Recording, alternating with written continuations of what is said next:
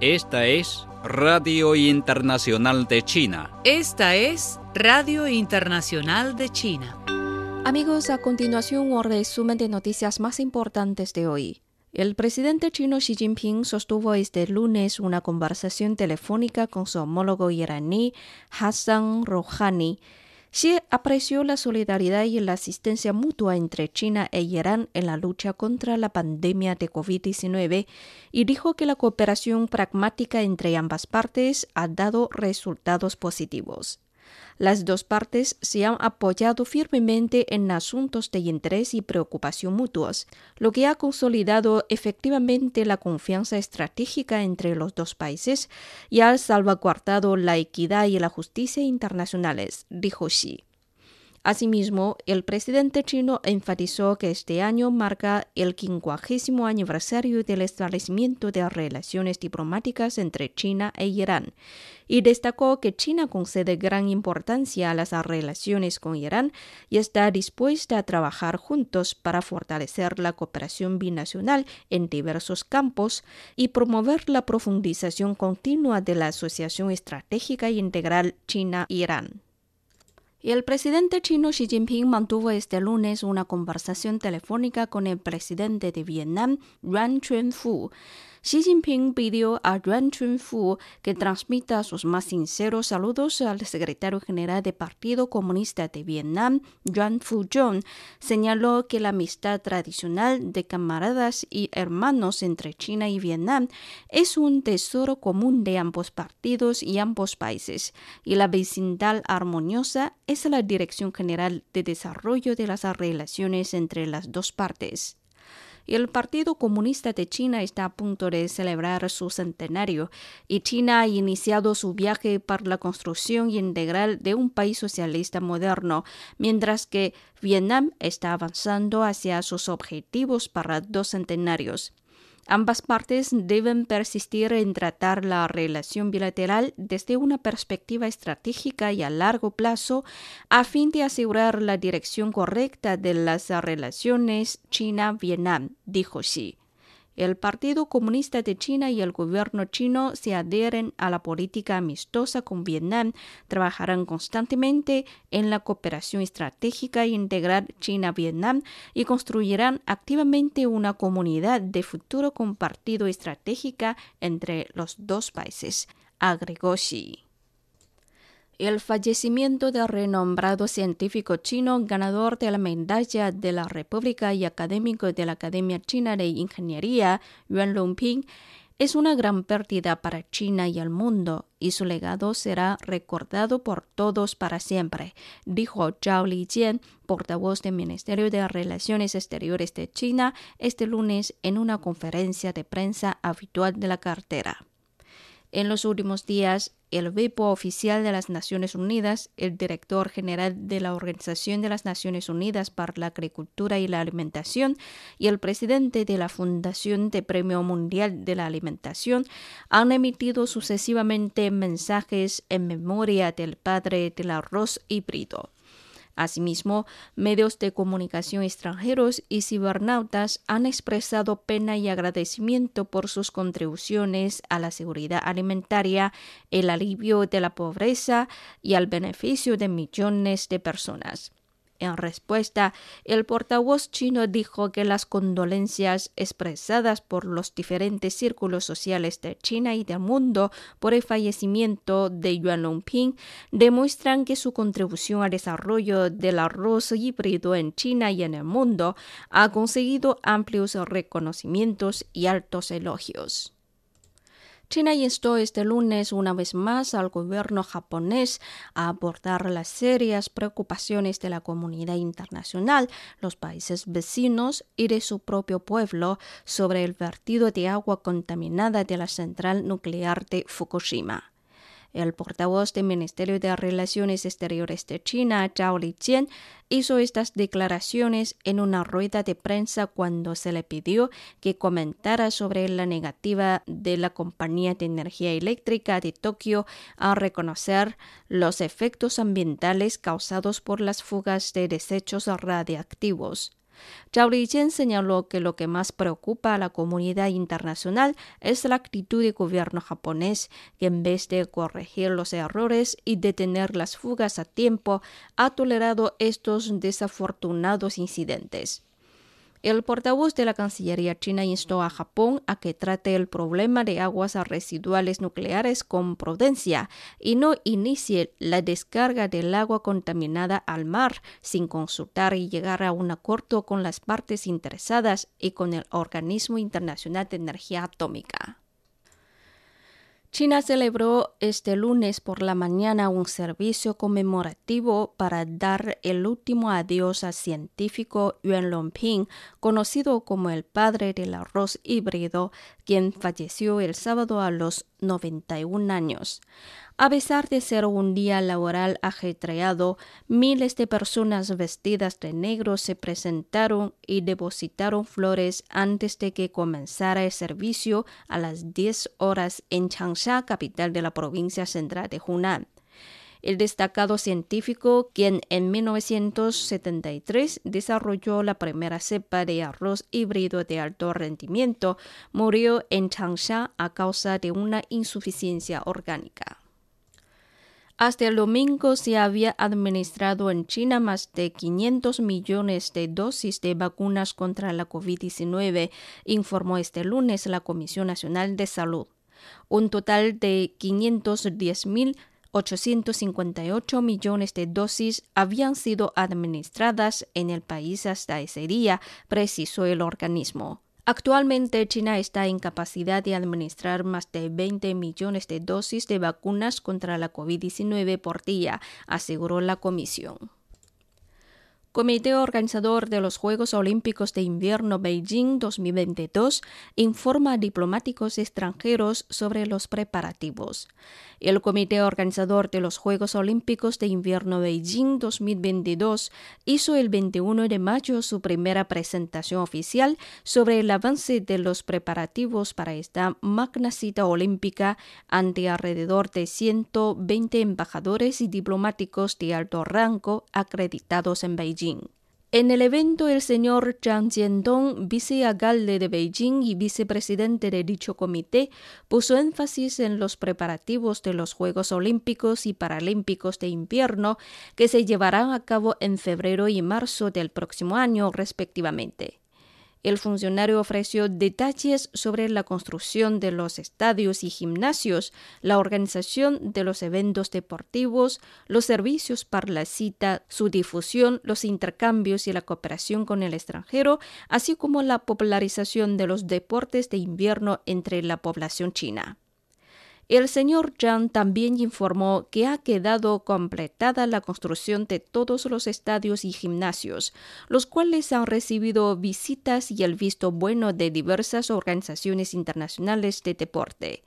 Además, Zhang señaló que las obras principales de las tres villas olímpicas están finalizadas y que a principios de este año se realizaron exitosamente eventos de prueba de deportes sobre hielo y nieve que confirmaron los elementos clave para una exitosa celebración de los Juegos Olímpicos de invierno. En su discurso virtual, el presidente del Comité Coordinador del Comité Olímpico Internacional para los Juegos Olímpicos de Invierno de 2022, Juan Antonio Samaranch Salisach, confirmó los preparativos hechos hasta ahora y expresó su plena confianza en una exitosa celebración de este gran evento olímpico. Un nuevo cargamento de vacunas CoronaVac de la farmacéutica china Sinovac arribó este domingo a Chile en el marco de la campaña de vacunación masiva contra la enfermedad de nuevo coronavirus de país sudamericano, que ha inmunizado con ambas dosis al 50,6% de su población objetivo. El embarque llegó al aeropuerto de Santiago y fue recibido por el presidente chileno Sebastián Piñera junto al ministro de Salud Enrique París y el ministro de Ciencia Andrés Covi. También estuvieron presentes la subsecretaria de Salud Paula Daza y el subsecretario de Redes Asistenciales Alberto Dognac y el subsecretario de Relaciones Económicas Internacionales Rodrigo Yáñez. Este cargamento de vacunas nos permite asegurar que tendremos las dos dosis para vacunar a todas las personas que quieran vacunarse y estén autorizadas por nuestro Instituto de Salud Pública, señaló Piñera en una conferencia a los periodistas apostados en el lugar. El Ministerio de Salud de Colombia informó este domingo que un nuevo lote de vacunas de la farmacéutica china Sinovac arribó a Colombia en medio del tercer pico de la pandemia por COVID-19. Con esto seguimos avanzando en el plan de vacunación de personas de 55 y más años y de personas de 50 y más años con comorbilidades e igualmente seguimos avanzando en la vacunación de los grupos especiales, señaló el viceministro de Salud Luis Alexander Moscoso. Moscoso recordó que entre los grupos especiales se encuentran docentes, miembros de las fuerzas militares y personal del Instituto Colombiano de Bienestar Familiar. Tres personas murieron a tiros y otras cinco resultaron heridas esta madrugada en un bar en la ciudad de Youngstown, en el estado de Ohio, en el medio oeste de Estados Unidos, según fuentes policiales locales citadas por CNN. Estados Unidos no debe condenar a China por otorgar préstamos a países que participan de la iniciativa de la Franja y la Ruta propuesta por China, sino que debe extender los préstitos para infraestructura a los países pobres, según informó la revista en línea The Diplomat. En lugar de criticar a China por otorgar préstamos a los países que forman parte de la BRI, Estados Unidos debería brindar créditos de infraestructura a países pobres y facilitar que los bancos multilaterales otorguen préstamos para tales proyectos, reduciendo los requisitos burocráticos, rezó un artículo publicado el sábado. La iniciativa de la franja y la ruta ha sido etiquetada como una trampa de deuda y toma de poder, pero dicha acusación ha sido desmentida por una cuidadosa investigación, según el artículo. La cifra de muertes en la India a causa de la COVID-19 superó este lunes la barrera de los 300.000 y llegó a 303.720, dijo el Ministerio de Salud. Las primeras 100.000 muertes por la COVID-19 tuvieron lugar en el país en los primeros nueve meses, llegando a 200.000 en los siete meses siguientes.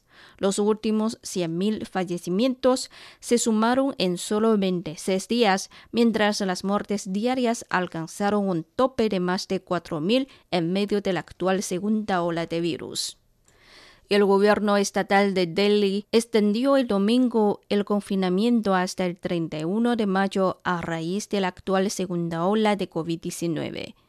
Al anunciar la extensión de confinamiento, el ministro principal de Delhi, Arvind Kejriwal, dijo que la extensión es necesaria para que los logros obtenidos después de mucha lucha no se pierdan.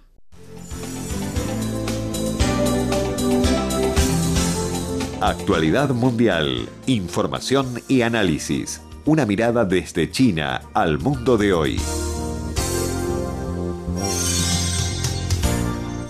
Amigos, a continuación un comentario titulado algunos parlamentarios europeos son demasiado ingenuos cuando quieren utilizar el acuerdo de inversión China-Unión Europea como moneda de cambio política. El Parlamento Europeo utilizó el acuerdo de inversión China-Unión Europea para obligar a China a hacer concesiones. La intención es obvia e ingenua. En la tarde de 20, el Parlamento Europeo votó a favor de aprobar una moción que requiere que China levante sus antisanciones contra la Unión Europea antes de aprobar el acuerdo de inversión China-Unión Europea. El mundo exterior cree que el Parlamento Europeo ha congelado el acuerdo de inversión China-Unión Europea alcanzado tras siete años de negociaciones.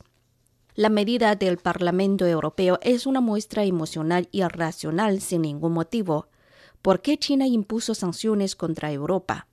La razón es que en marzo de este año, la Unión Europea impuso sanciones unilaterales a personas y entidades chinas relacionadas basadas en mentiras relacionadas con Xinjiang, interfiriendo en los asuntos internos de China y violando el derecho internacional y las normas básicas de las relaciones internacionales. Las contramedidas de China son necesarias para salvaguardar sus propios intereses y también son una respuesta necesaria y legítima a las sanciones y el enfrentamiento de la Unión Europea. El Parlamento Europeo exige a China que levante las contrasanciones, lo que equivale a pedirle a China que no resista cuando está calumniada y atacada. No hay otra palabra para describir tal solicitud excepto absurdo. Algunos miembros del Parlamento Europeo creen que la China de hoy sigue siendo la China que fue sacrificada en 1840. Ya sea un juego político o una negociación económica, la disuasión es una estrategia de uso común. Pero para que esta estrategia funcione, la clave es encontrar una moneda de cambio que ponga escrupulosos a los oponentes. El bloqueo de la aprobación del acuerdo de inversión China-Unión Europea hará que China se sienta asustada? Obviamente no. Sí, este acuerdo llevó siete años en concluir las negociaciones. Han dedicado innumerables esfuerzos y concienzudos esfuerzos tanto de China como de Europa es digno de aprecio de ambas partes, pero como China ha enfatizado repetidamente, el acuerdo de inversión China-Unión Europea es un acuerdo equilibrado, mutuamente beneficioso para todos, no un regalo de nadie. La obstrucción del acuerdo de inversión entre China y la Unión Europea también tendrá un impacto negativo en la economía mundial que necesita desesperadamente una recuperación. Una vez finalizada la negociación del acuerdo, personajes de todos los ámbitos creen en general que no solo beneficiará a China y a la Unión Europea, sino que también estimulará enérgicamente la recuperación de la economía mundial en el periodo posterior a la epidemia promoverá la liberalización y facilitación de comercio y las inversiones mundiales y contribuirá de manera importante a la construcción de una economía mundial abierta. Sin embargo, las expectativas optimistas de todas las partes han sido echadas en agua fría por algunos parlamentarios europeos que se han sumergido en deseos egoístas y la confianza del mundo exterior en la recuperación económica se verá afectada. El acuerdo de inversión China-Unión Europea no es una herramienta política. El Parlamento Europeo aprobó esta moción con un propósito absurdo y con medios torpes, y el resultado está destinado a ser un desastre. Con la premisa de salvaguardar sus propios intereses, China siempre ha sido sincera en la promoción de la cooperación China-Unión Europea y en el logro de resultados beneficiosos para todos. Ni China ni Europa esperan que se pierdan esfuerzos de más de siete años debido a las mentiras y los prejuicios. La Unión Europea debería distinguir el bien del mal, detener las sanciones de confrontación basadas en mentiras y tomar decisiones racionales que estén en consonancia con los intereses de todas las partes.